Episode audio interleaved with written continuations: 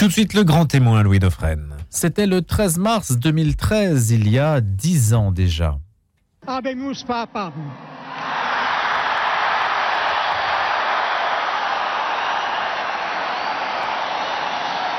Eminentissimum ac reverentissimum Dominum, Dominum Georgium Marium, Sancte Romani Ecclesiae Cardinalem Bergoglio.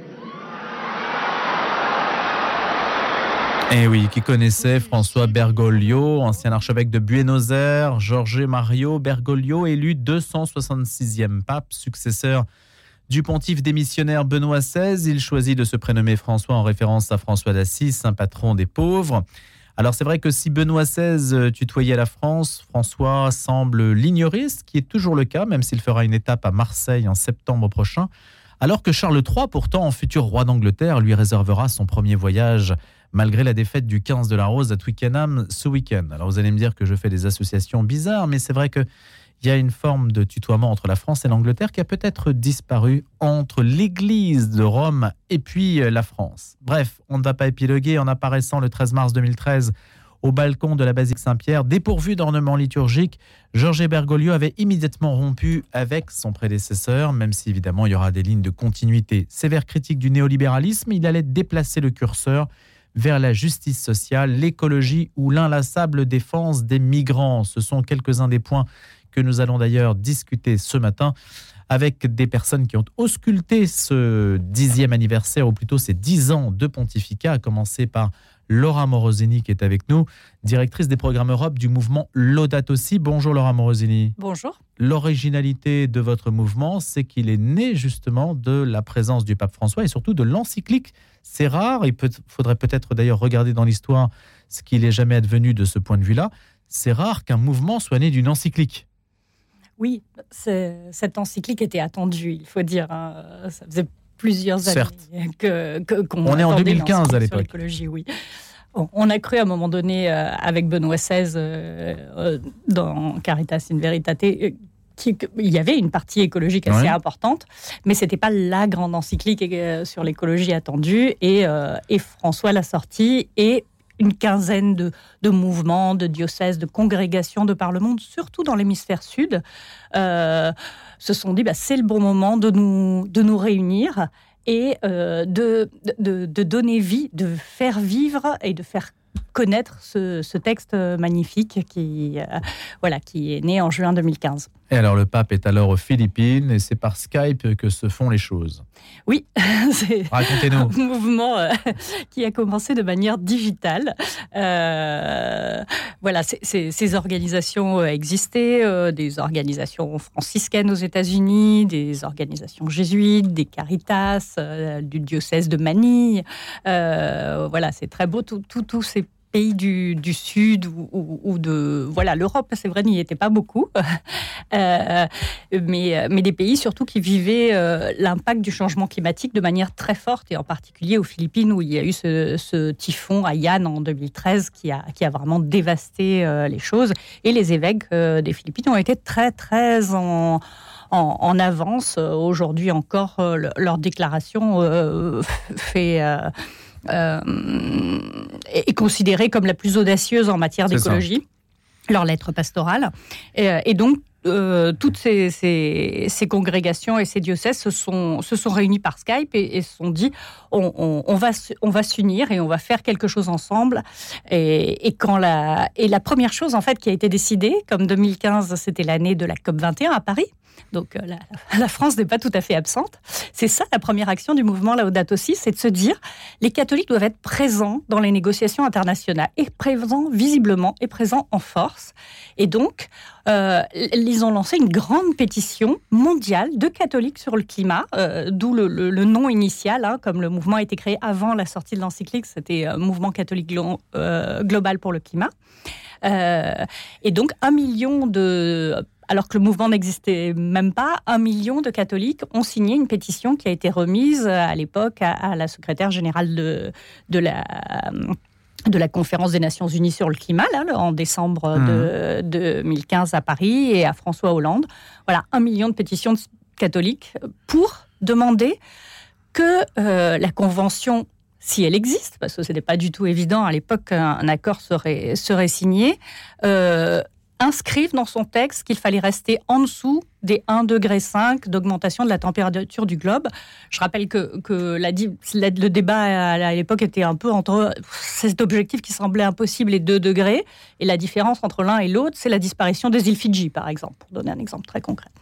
Voilà, Laura Morosini, vous représentez en fait la pensée du pape en action, si on doit un petit peu l'aspect l'aspect opérationnel ou plutôt les, conséquences de sa pensée sur l'action politique. Et c'est aussi à ce titre-là que vous êtes là ce matin en, studio pour nous parler donc de ce, ce dixième anniversaire du pontificat du pape François. Avec nous également Frédéric Mounier, journaliste ancien correspondant à Rome de, du journal La Croix entre 2009 et 2013 et qui publie une biographie du pape François intitulée sobrement Le pape François une vie aux presses du Châtelet. Bonjour Frédéric Mounier.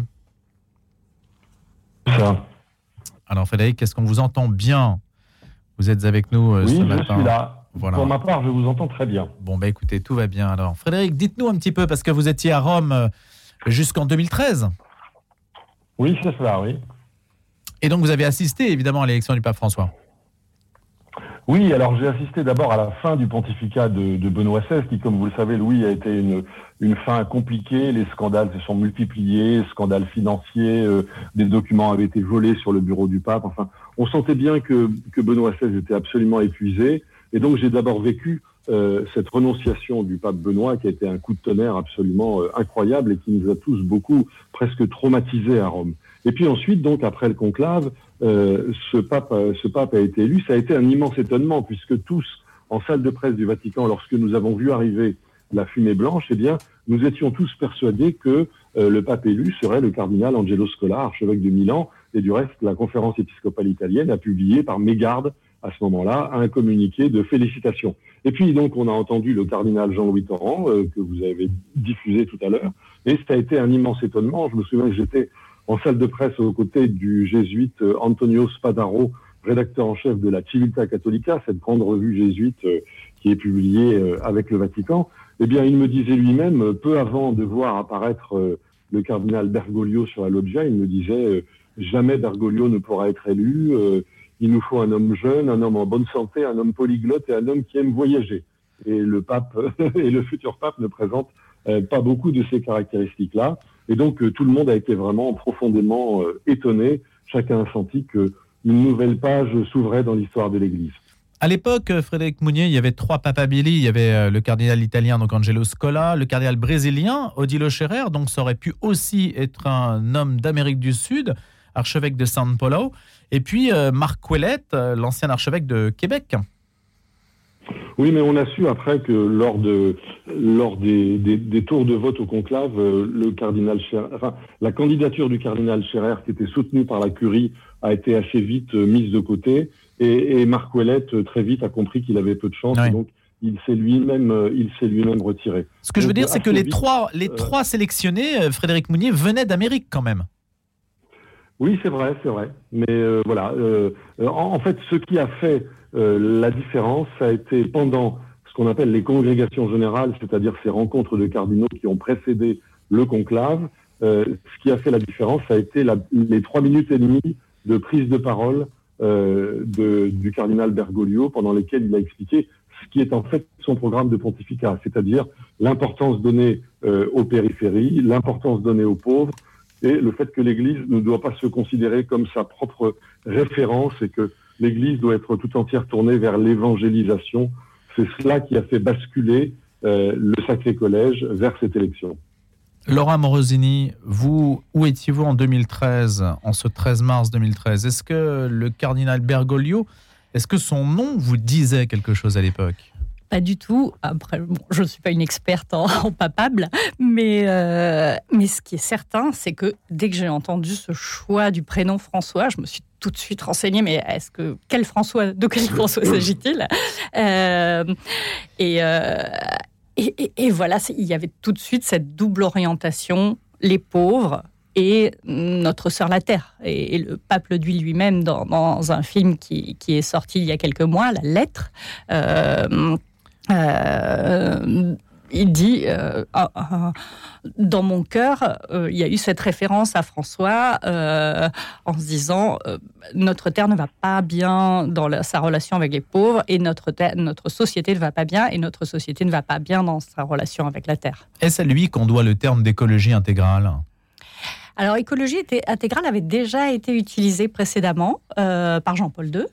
Euh, et, mais euh, voilà, un chapitre entier de Laudato aussi se, se, centre sur, sur ce terme. Donc, donc il, y a une meilleure définition hmm. du terme, même si ça, voilà, ça reste encore quelque chose en construction, en chantier. Le sujet écologique est advenu avec le pape François, même si d'autres papes en avaient parlé.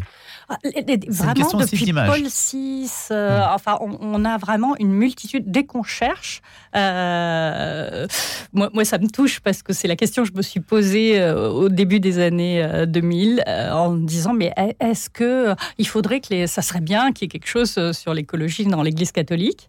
Et puis, je me suis dit, ah, il faudrait chercher des, personnes euh, pour euh, écrire des beaux textes et tout. Et puis, j'ai cherché. En fait, il existait des dizaines de textes, des dizaines de discours. Euh, voilà, Paul VI à la, à la FAO, hein, l'agence onusienne pour l'alimentation, au début des années 70, a fait un grand discours pour dire qu'on courait à la catastrophe écologique. Hein. Il utilisait ces mots-là déjà, Paul VI.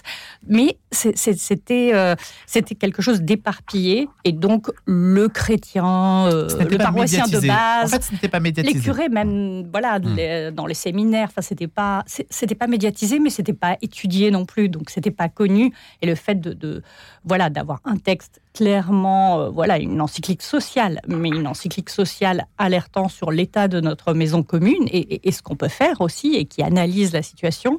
Ça, c'est vraiment une nouveauté et, et, une nouveauté qui a été reconnue comme telle euh, très fortement.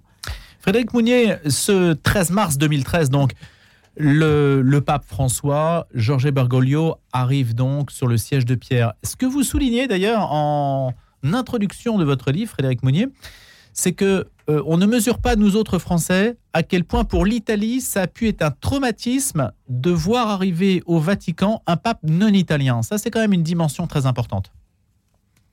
Et oui, parce que le Vatican, comme vous le savez, se trouve en terre italienne et que euh, le souverain pontife, il faut prendre ce terme à la lettre, le souverain pontife a régné pendant plusieurs siècles sur un territoire équivalent au tiers, de, à peu près au tiers du territoire italien. Et que donc euh, le Vatican est en Italie une puissance. C'est une puissance financière, c'est une puissance d'opinion, c'est une puissance spirituelle, une puissance idéologique. Euh, et donc les les Italiens, assez facilement, sont portés à considérer que euh, le Vatican est leur chasse gardée. Et donc, euh, il faut se souvenir, par exemple, que pour euh, ce conclave, parmi les cardinaux, il y avait six cardinaux venant de Lombardie, c'est-à-dire qu'une seule région italienne focalisait à elle seule plus de suffrages que bon nombre de pays catholiques dans le monde. Donc il y, il y avait, il y a encore un peu aujourd'hui, un déséquilibre fondamental, mais il faut jamais perdre de vue ce tropisme italien dans le regard qu'on peut porter euh, sur le Vatican, aussi bien dans le fonctionnement, dans le, fonctionnement bureaucratique, euh, dans euh, l'attention au titre, l'attention aux éléments extérieurs. Ce sont des éléments très italiens. Et donc le pape venu du Sud est venu bousculer ses habitudes de vie et ses habitudes de fonctionnement. On sait donc que le 18 juin 2015, euh, le pape François publie sa deuxième encyclique Laudato Si consacrée à l'écologie. Ça, c'est quelque chose d'identifiable. Et d'ailleurs, Laura Morosini, vous témoignez aujourd'hui de euh, ce texte et donc du fait qu'un mouvement ait été créé à la suite de ce texte. Concernant la réforme de la curie, Frédéric Mounier, on a l'impression chaque fois qu'on en parle comme ça, sans voir exactement vers quoi la chose peut déboucher. Est-ce que vous qui avez été au Saint-Siège, il y a en dix ans des choses qui ont énormément changé au Vatican. Oui, il y a des choses qui ont changé. Il faut savoir que les, difficultés de fonctionnement de la curie étaient l'une des raisons pour lesquelles Benoît XVI avait renoncé. C'est-à-dire que euh, une certaine forme d'opacité financière, euh, une certaine forme euh, d'absence de caractère opérationnel, d'absence d'efficacité, une certaine forme de petits arrangements entre amis, de clanisme familial euh, tout, ça, c'était des, freins à la volonté de gouvernement de Benoît XVI. Et donc, François a été élu justement pour lutter contre tout cela, pour remettre de l'ordre dans la curie, Alors, il l'a fait, il a poursuivi l'œuvre de Benoît. Benoît avait déjà commencé très nettement un plan d'assainissement financier, par exemple. Euh, François a continué. On peut dire qu'aujourd'hui, le, le, Vatican n'est plus un paradis fiscal. Et puis, le, François a fait intervenir euh, des cabinets de consultants américains, par exemple, pour que l'organisation soit enfin efficace, pour que les différents dicastères se parlent entre eux, pour que des objectifs soient fixés, pour que euh, les responsables puissent avoir des entretiens annuels avec leurs supérieurs hiérarchiques, pour que l'organisation puisse enfin euh, fonctionner. Alors, euh, les choses sont allées, il faut bien le dire, beaucoup plus lentement que prévu. Euh, c'est vrai que François, dès son élection, a suscité beaucoup d'espoir dans beaucoup de domaines, et que donc il a fallu, il a fallu du temps, et il a fallu notamment euh, presque dix ans pour aboutir à la publication de cette nouvelle constitution apostolique, Predicate Evangelium, euh, qui est vraiment un nouveau mode d'emploi de la curie et plus largement de l'Église universelle, euh, parce que François a beaucoup consulté et François s'est heurté aussi à beaucoup d'inertie. Et que diriez-vous que cette constitution nous apporte, si on doit la résumer en un mot, quel est son apport le plus manifeste, Frédéric Mounier Moi, je dirais que l'apport le plus manifeste de cette constitution, c'est la déconnexion entre l'ordination et le pouvoir de gouvernance. C'est-à-dire que le pape nous explique qu'un certain nombre de fonctions, y compris parmi les plus importantes dans l'Église, comme par exemple euh, le gouvernement de, de différents dicastères, ce qu'on appelle les dicastères à Rome, c'est l'équivalent des ministères dans un gouvernement en France, eh bien que ces tâches de gouvernement peuvent être confiées à des laïcs pourvu qu'ils soient compétents, qu'ils soient hommes ou femmes, alors que jusqu'à présent, ces fonctions étaient réservées à des hommes et à des hommes ordonnés, soit ordonnés prêtres, soit euh, consacrés évêques. Voici pour l'une donc euh, des principales innovations survenues au Vatican en dix ans. Il y a des évidemment quantité de d'événements, de, déclarations qui jalonnent euh, ce dixième anniversaire du pape François et qui, si on remonte dans le temps, méritent d'être commentés. On va essayer de prendre l'année 2013. Le 8 juillet 2013, à Lampedusa, porte d'entrée des migrants africains en Europe, le pape François fustige la mondialisation de l'indifférence. On sait qu'en 2016, il ramènera 12 familles, dont 3 musulmans du camp de migrants de Lesbos en Grèce. Ça avait suscité quelques crissements à l'époque parce que c'était des musulmans et pas des chrétiens qui étaient par ailleurs persécutés au Proche-Orient. Que diriez-vous des premiers gestes du pape François, de la première image qui est celle on va commencer avec vous, Laura Morosini, qui est celle du pape François à Lampedusa. Lampedusa, c'est le nom français de Lampedusa. Laura Morosini. Oui. Euh, qui, d'ailleurs rappelle beaucoup ce qui est en train de se passer aujourd'hui à Côte au sud de l'Italie, où des migrants viennent de, se noyer tout près des côtes euh, dans l'indifférence euh, du gouvernement. tous les jours. Oui. ce, ce le fait d'y aller, d'avoir le courage d'aller comme ça dans, quelque chose qui, a vraiment attiré beaucoup plus l'attention. Je ne sais pas, ça serait intéressant de voir le nombre d'articles qu'il y avait avant Lampedusa et après Lampedusa sur, ce drame, où, on, rappelle qu'en Méditerranée, on a eu jusqu'à 10 000 morts en une année. Euh, de noyade. Hein. Le papa a dit que c'est devenu un cimetière, la Méditerranée, c'est terrible. Euh, euh, donne aussi un ton d'un style du pape François qu'on retrouve dans Laudato Si et dans beaucoup d'expressions orales, où il laisse parler le cœur. Et, ça, euh, euh, voilà, on a des papes qui sont des grands théologiens, des grands penseurs, qui écrivent, etc. Mais il y a, y a ce style qui, je pense, touche une génération et touche beaucoup de gens et qui est si important aussi en matière d'écologie de se dire c'est pas que des connaissances froides, euh, c'est pas que de la réflexion du cerveau, mais on a aussi à laisser parler nos sens et à se dire ça me choque, ça me coupe la respiration, ça me brise le cœur. Et, il utilise ce genre de mots. Et, euh, euh, et dans Laudato aussi, par exemple, à un moment donné, il parle de faire sienne la souffrance de la création, la souffrance de notre sœur, mère la terre. C'est un vocabulaire très franciscain en fait. Euh, et, et, du coup, voilà, l'attention euh, à ces migrants, l'attention à l'hospitalité, qu'on peut lier aussi aux questions des réfugiés climatiques. Euh, voilà, en se disant, voilà, une des, des, catastrophes euh, qu'amène le changement climatique, c'est d'obliger des millions de personnes à quitter leur maison, à quitter leur terre, parce qu'il fait plus de 50 degrés chez eux, parce que tout est inondé.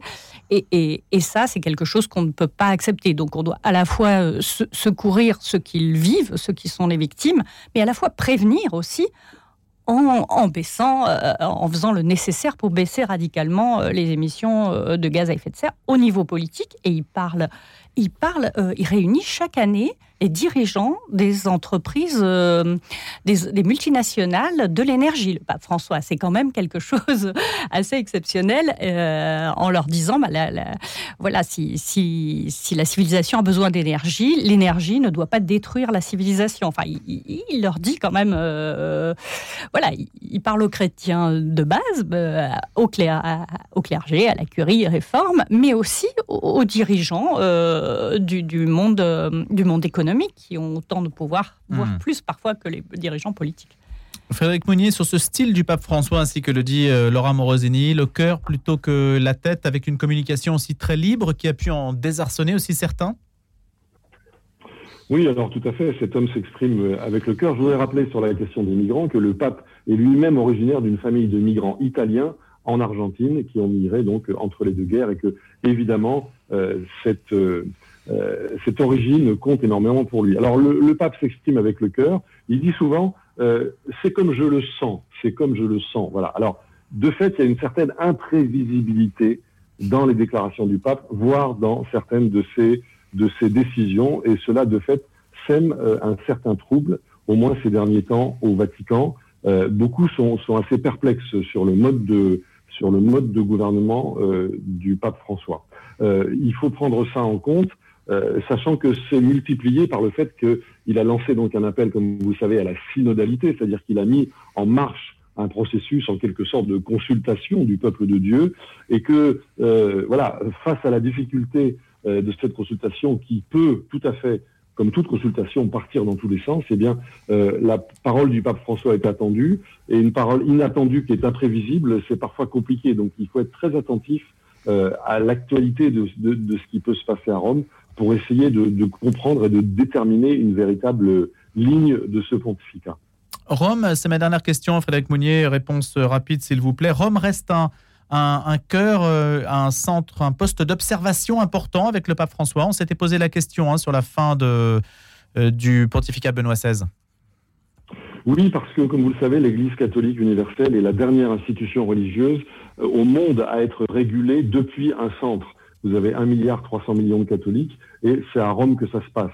Même si Rome, finalement, c'est une petite chose. Hein. Il n'y a jamais que 3000 personnes qui travaillent au Vatican euh, pour réguler cet immense édifice ecclésial. Et donc, euh, il faut être extrêmement attentif euh, à ce qui se passe à Rome pour, pour comprendre. Et la vraie question qui va se poser à l'avenir, c'est la question du maintien de la communion. À mmh. partir du moment où le pape donne la parole à, aux différentes églises, eh bien, euh, comment les contradictions peuvent-elles être résolues à l'intérieur de l'Église? C'est ça le principal défi du pape François pour l'avenir. Une question qui se pose notamment en écho au chemin synodal allemand. Merci Frédéric Mounier d'avoir été des nôtres ce matin autour de cette biographie, Le Pape François, une vie aux presses du Châtelet. Vous êtes journaliste, ancien correspondant du quotidien La Croix à Rome de 2009 à 2013. Laura Morosini du mouvement Laudato Si reste avec nous juste après 8 heures. On continue à parler du Pape François, dixième anniversaire du pontificat. Les infos dans moins de 3 minutes.